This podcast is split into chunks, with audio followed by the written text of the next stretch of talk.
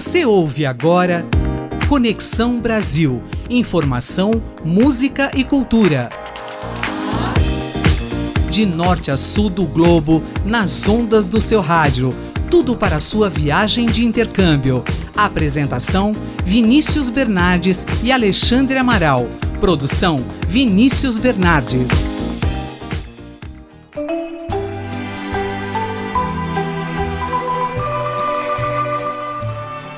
Abrem-se em definitivo os microfones da Rádio USP para mais um Conexão Brasil.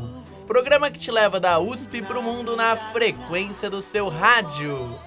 Eu sou Vinícius Bernardes e te acompanho pela próxima meia hora.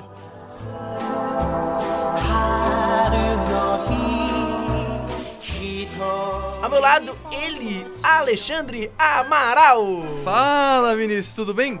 Konishwa para ir pro pessoal todo, nós vamos pro Japão.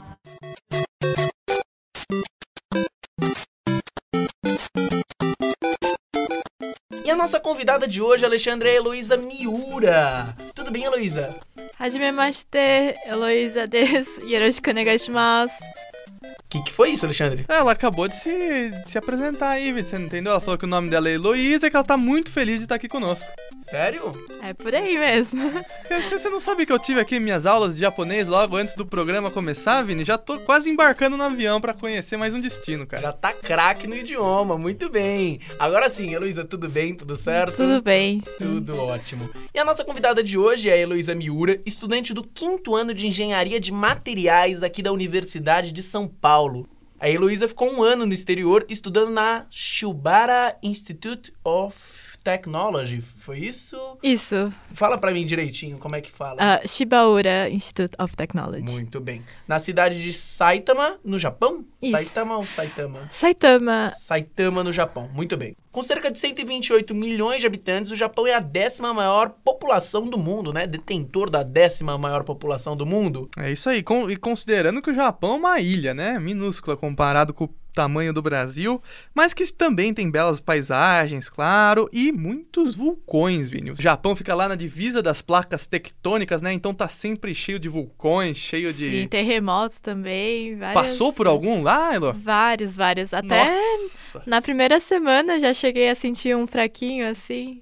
Qual tudo foi a bem. sensação por passar por um terremoto lá no Japão? Nossa, primeira vez que eu passei, eu tava sozinha em casa. Eu até senti assim, fiquei na dúvida se era um terremoto ou não, sabe? Porque foi um tremor, assim, até que fraco. Dessa vez, assim, foi bem curto, sei lá, um segundinho, assim, que você sente tremendo e tal. Mas é que teve outras vezes que eu cheguei a sentir que durava, sei lá, uns 5 segundos, assim, tremendo e não parava, sabe? Todo mundo conseguia sentir junto, assim. Era forte, era fraco? Como que era o nível lá?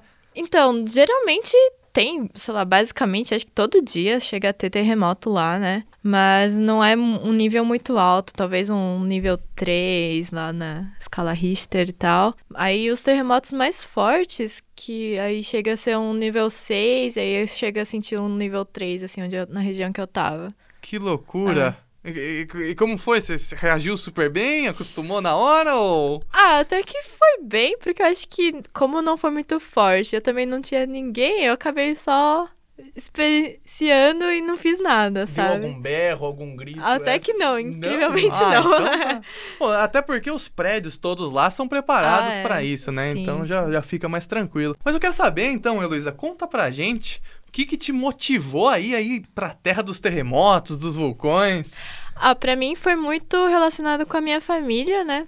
Que os meus é, avós, eles são japoneses e imigraram pra cá, pro Brasil. Então eu sempre tive essa curiosidade de ir lá no país, conhecer e ver como que realmente é, né? Essa foi, acho que, a minha principal motivação mesmo. E quando eu tava na pré-entrevista com você, pegando algumas informações, você me falou, Elo, que você foi fazer aquele tipo de graduação sanduíche. Isso. Explica pro nosso ouvinte o que que é a graduação sanduíche. Então, na graduação sanduíche, é, pelo menos a Shibaura tinha, tem um acordo com a Poli, né? Então, é, eles aceitam os estudantes daqui de forma que a gente possa estudar por seis meses ou um ano, fazendo matérias extras lá. Não exatamente, é, não precisa ser exatamente da nossa grade. Então, a gente pode fazer matérias extras e contar como É uma graduação junta, mais ou menos. Não que tenha diploma de lá, mas aparece que eu tive participação lá.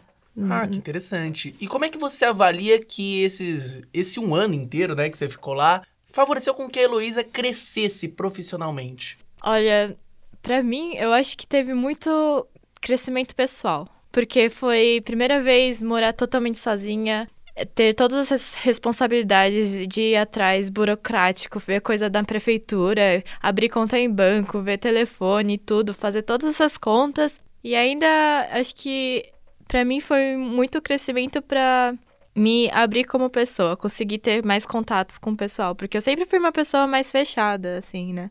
Então lá, como tinha contato com todo dia com pessoa, ainda mais que eu morava no dormitório lá, foi muito bom para eu crescer nesse lado, nesse aspecto. Deixa eu até te perguntar, Elo, porque você falou que você não voltou falando japonês. Vê se, apesar de toda essa introdução, dessa abertura aí, você foi na base do inglês mesmo? Foi, foi na base do inglês. Mas co como foi se virar nas ruas? Entrar na cultura local lá? Ah, então, tem algumas coisinhas que eu já sabia, né, do japonês trazendo de casa, né? Com o inglês foi um pouco complicado no começo, porque você espera, indo num país já desenvolvido, que bastante gente fale japonês, ou fale inglês. Só que você chega lá e não é isso que acontece. Pouca gente que fala inglês, e muitas vezes aquelas pessoas que sabem inglês, elas têm muita vergonha de falar inglês. Então elas não se comunicam em inglês com você. Aí você ouve o japonês, você tenta entender um pouquinho, pede para falar um pouco mais devagar, tenta puxar o inglês. Aí às vezes sai, às vezes não sai, mas aí você vai tentando se virar, né? Assim, base do gesto ou alguma coisa assim, né? Teve alguma situação engraçada que você passou lá por causa da língua ou não? Ah, uma coisa de que acontece, na verdade, é mais sendo descendente de japonês. Muita gente espera que você fale japonês, né? Que seja, ah. ou acho que você é japonês, ou sei lá o quê. Então, já chegam falando japonês super rápido com você, né? E isso acontece com todo mundo, todos os meus amigos que eram descendentes de japonês também, né? E enquanto o pessoal que não era já o funcionário já chegava com o japonês mais devagar, ou puxava o inglês, alguma coisa assim, né? E as matérias na faculdade, como é que elas eram? As matérias que eu fiz eram todas em inglês, mas para quem já tinha um nível de japonês, eles podiam escolher e optar fazer matéria em japonês também, né? Mas eu acho que o legal que a Elo falou é que ela pegou matérias fora do que seria normalmente a grade dela. Se ela continuasse estudando aí engenharia de materiais na Poli, tem aquele currículo fixo, né? Sim. Mas como você foi lá, você pôde escolher um pouco, né? É, lá eu pude ir mais da minha grade de engenharia de materiais e fui explorar mais o lado da biologia, né? Que eu peguei muito mais matéria de biociência e bioengenharia. Que eu achei que seria legal, né? Adicionar isso pro, pra minha formação. Pra isso. formação. E até aproveitar, né, Vini? Porque muitas vezes você vai para um para uma instituição estrangeira e tem matérias que não são oferecidas aqui, né? Eu lembro quando eu fui lá para Newcastle, fiz uma matéria de reportagem sobre conflito e guerra. Então é, é, bacana você explorar coisas diferentes quando você faz o intercâmbio, né? Sim, sim. É muito interessante ter essa oportunidade, né? Mas vamos fazer uma pausa aqui rapidinha, gente. Eu vou pedir até pra Elo. Elo, tem alguma música japonesa que marcou sua estadia lá no Japão? Tem várias, na verdade. tem a Lemon do Kenshi Yonezu que tava tocando durante meu primeiro semestre inteiro lá. Bom, então, pessoal, vamos experimentar um pouquinho aí da Lemon.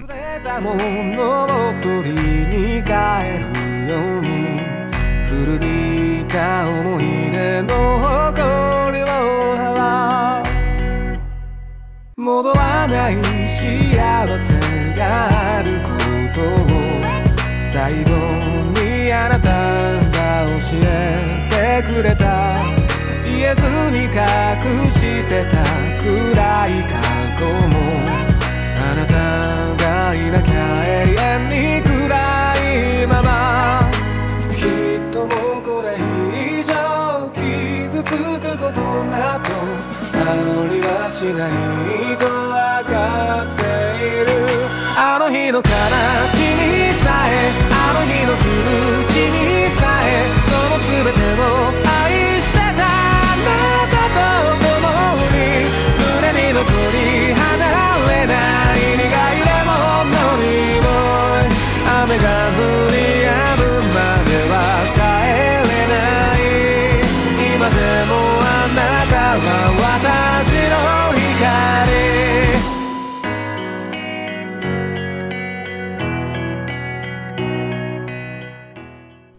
Deixa eu te perguntar uma coisa. Como é que era a sua rotina lá no Japão? Mudou muito a sua rotina lá? Como é que era? Como é que foi os primeiros meses para você se adaptar? É claro, nos primeiros dias o que foi muito forte foi questão de horário, né? Então, o começo foi um pouco difícil, sempre tá com sono logo cedo, assim, batia às seis, sete horas da noite, já estava com sono e acordava cedo também, né? Mas com o tempo você adapta isso, né? Mas em relação ao resto da rotina, acho que até que foi. Acabou sendo fácil se adaptar lá, porque não chegou a ser muito diferente, né? sendo estudante, ia lá, estudava, acordava, ia estudar, almoçava por lá, encontrava os amigos e era basicamente isso, né?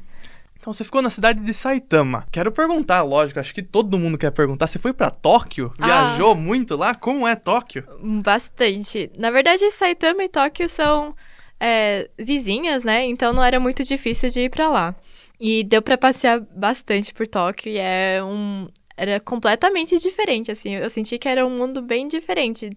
Da cidade de Tóquio para outra cidade, assim, do Japão, é muito diferente, porque lá é muito agitado, tem muita gente todo dia, durante todas as horas, até para pegar trem, metrô, não tem um momento que ele tá vazio, assim.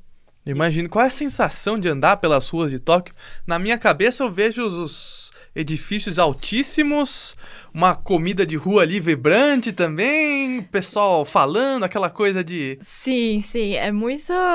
Dependendo do lugar que você vai, tem muito isso, né? Tem várias comidas, assim, que dá vontade de comer. Até mesmo no, nas estações, né? De trem, metrô, que é super comum ter várias comidas vendendo dentro, né? Então, é bem, assim, agitado, várias pessoas.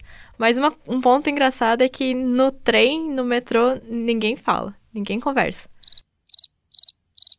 É, é tudo em silêncio? É tudo em silêncio. Tanto que você não pode falar no celular. É proibido falar no celular. Bom, mas eu acho, Alexandre, que esse ano as coisas vão mudar, né? Ah, Tóquio 2020. Com certeza. Eu, eu quero até perguntar lá, nas suas andanças por Tóquio, você até falou que em Saitama o pessoal não é que não falava inglês, mas tinha meio vergonha. Mas o pessoal tá se preparando para as Olimpíadas lá? Você via um... Ah, eu acredito que sim. Tanto nas estações já começaram a falar um pouco mais de inglês, assim, dava para ouvir, mesmo estação um pouco mais pequena, anúncios em inglês. E também tem bastante placa, coisa escrita assim em inglês. E uma coisa que foi interessante que eu participei foi ajudar em aulas de inglês para voluntários da Olimpíada. Ah, que verdade. bacana! Você participou? Participei. Eram uns, as pessoas mais de idade, assim, que iam lá para tentar aprender inglês, para ajudar. Que bacana! Você tem algum... Conta aí alguma história disso aí? Então, eu fui. Era meio voluntário, assim, né, com o pessoal, os alunos da universidade. E aí a gente se reunia no final da tarde, na sexta-feira que iam os alunos mais idosos, assim, aprender e tinha professor que falava inglês e a gente fazia muita conversação, né? Muita coisa de ensinar como que vai de um ponto para o outro, dar sugestão de comida, dar sugestão de onde ir. E era bem mais prático, assim, inglês mais da vida prática. Que show de bola você vê, né, Vini? O, o, Japão que já é famoso pela, pelas políticas da educação, né? Você ainda vê um exemplo desse. Sim, é... ainda mais direcionado ao público idoso, né? Já que a grande maioria da população japonesa já tá na faixa idosa. Eu achei muito legal Lição isso. Lição que nunca tem idade para parar de aprender. Exatamente. E vamos ajudar onde ser possível, vamos virar voluntário para as Olimpíadas, né? Então, para você que está pensando talvez em fazer um intercâmbio para o Japão ou mesmo e turistar lá na Olimpíada de 2020, a Elo aqui vai dar uma dica para você. Que ponto turístico que essa pessoa não pode perder, Elo? Nossa, em Tóquio tem vários, né? Eu acho que uns impressionantes é a Skytree, que é uma torre assim que eles construíram que é gigantesca. Eu não cheguei a subir e lá em cima, mas já me falaram que é muito bonito também. E eu gosto muito também do, do, de parques de lá, né? Que eles são muito bem cuidados. Então, na verdade, qualquer parque por lá já tá valendo a pena. Então fica a dica aí para você, nosso ouvinte, que vai para Tóquio, seja para a Olimpíada, ou seja para fazer um passeio turístico, ou até mesmo um intercâmbio, como a nossa querida Elô, vai para lá, conhece, tenha toda essa experiência incrível que ela tá dizendo pra gente. Mas agora, pega as malas aí e vamos de malas prontas pro nosso quadro com a Thaís e Desirê. De Malas Prontas, com Thaís e Desirê.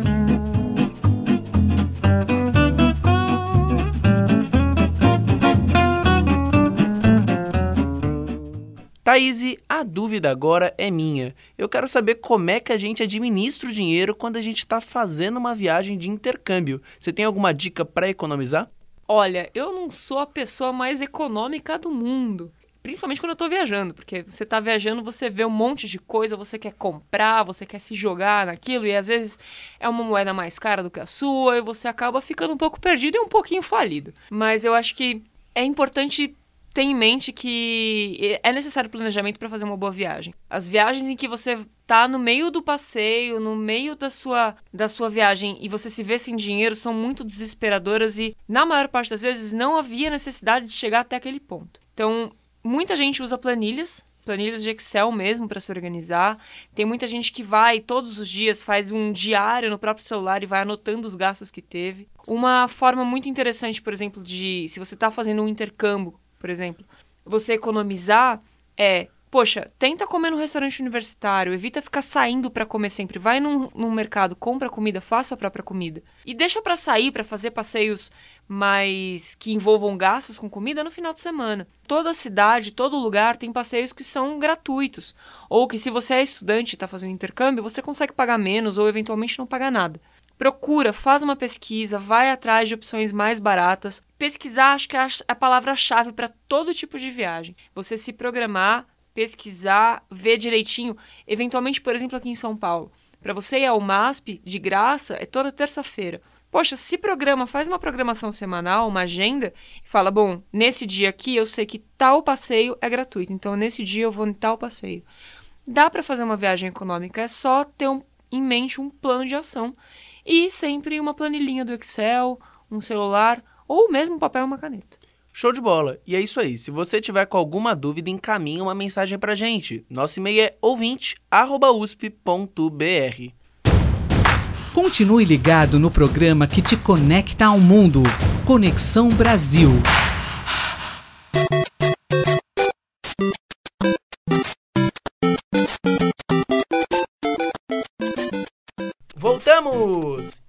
Nós estamos aqui conversando com a Heloísa Miura, estudante do quinto ano de Engenharia de Materiais daqui da Poli USP. E a Heloísa tá contando pra gente, Alexandre, a super experiência dela no Japão. Ela ficou um ano na universidade, você vai até me ajudar. Como é que é o nome direitinho? Uh, Shibata Institute of Technology. Perfeito. Na cidade de Saitama, no Japão.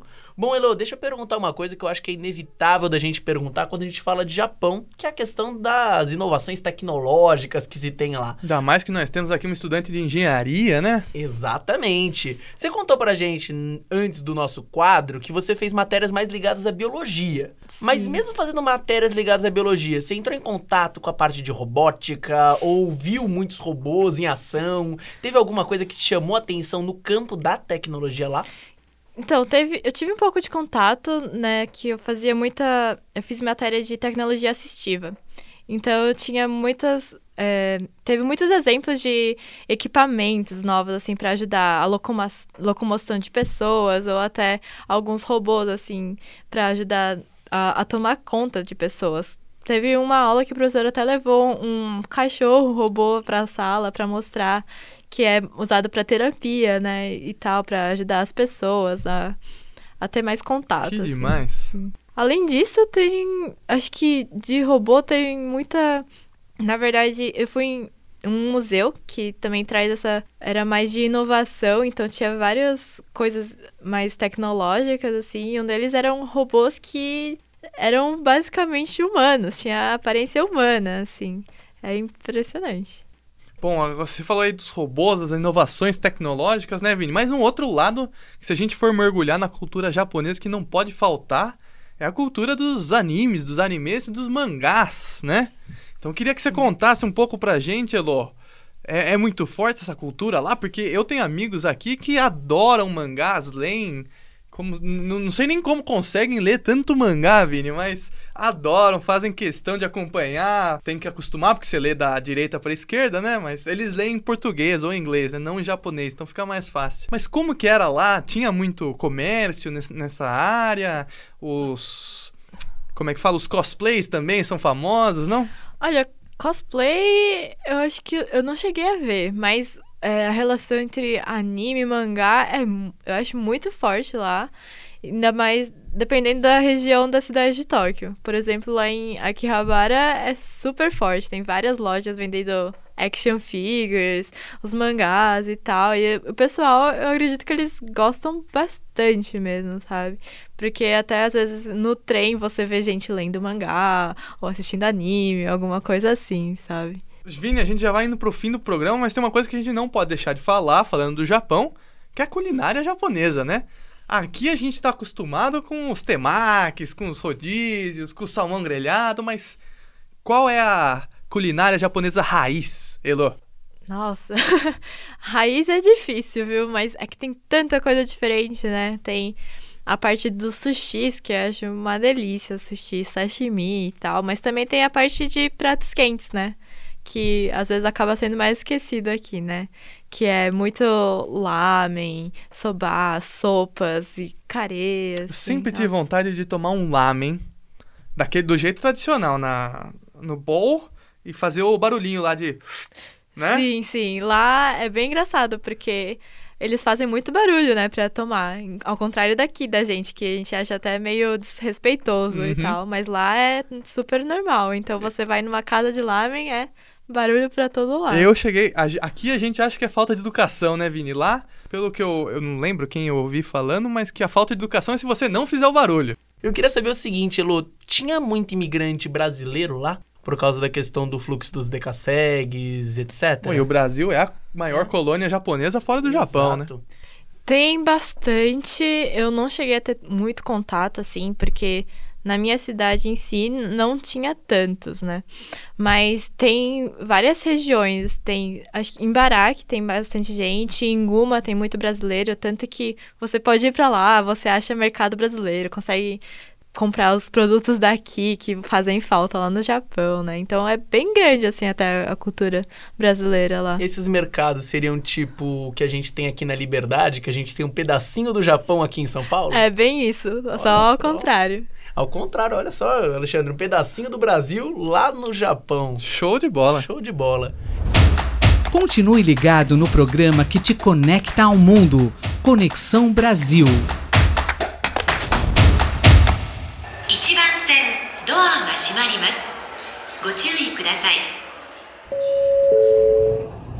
Próxima estação, Liberdade. Desembarque pelo lado direito do trem. Deu saudade dos transportes de lá quando você voltou aqui pro Brasil? O que, que tem que chamou a atenção sua nos transportes lá do Japão? Deu bastante saudade dos transportes lá, porque eles são muito eficientes, né? Eles têm horário certinho pra sair, pra chegar, tanto que você vai procurar a sua rota, você já sabe o horário certo que você precisa sair, porque já tem o horário do trem, do ônibus, do metrô, de tudo que você pode pegar.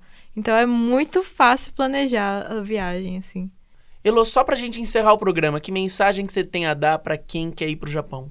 Ah, vá pro Japão, sim. Aproveita que é um mundo. Acaba sendo um país bem diferente do Brasil, então é muito legal ter um contato com uma coisa tão diferente e única assim. Bom, e nossa conversa tava ótima, nosso papo tava muito gostoso, só que infelizmente nosso programa tá acabando. Vamos anunciar então as músicas que tocaram no nosso programa. Para abrir, nós tivemos a canção Sukiyaki e também a canção sugerida pela Heloísa, a música Lemon, que com certeza eu vou baixar no meu celular.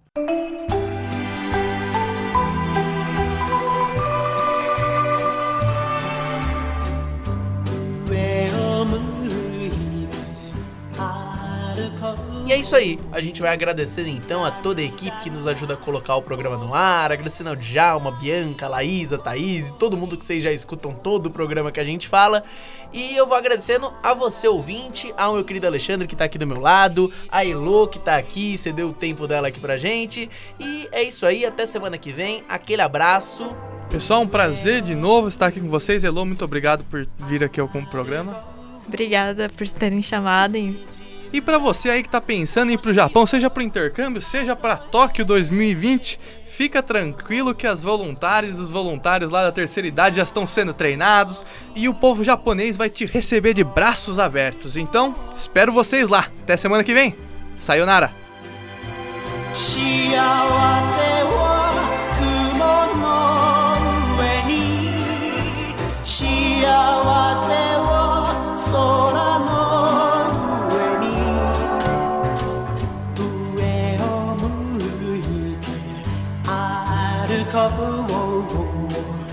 涙がこぼれないように泣きながら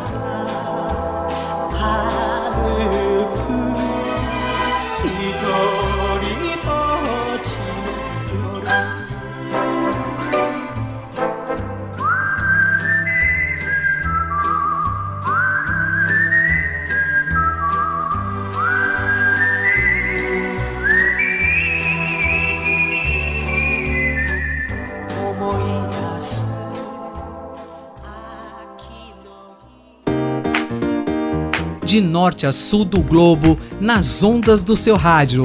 Tudo para sua viagem de intercâmbio. Conexão Brasil.